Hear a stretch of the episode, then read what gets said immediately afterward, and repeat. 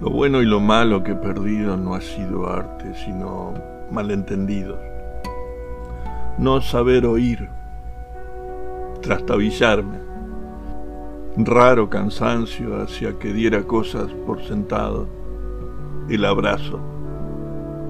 Hasta un puré era algo tan elaborado que evité pelar papas, ya fuera por bueno o malo, sin, sin arte alguna me equivocaba. Tarde descubrí que el errar, el perderse, podían ser lo mismo, un oficio extravagante, pero el arte,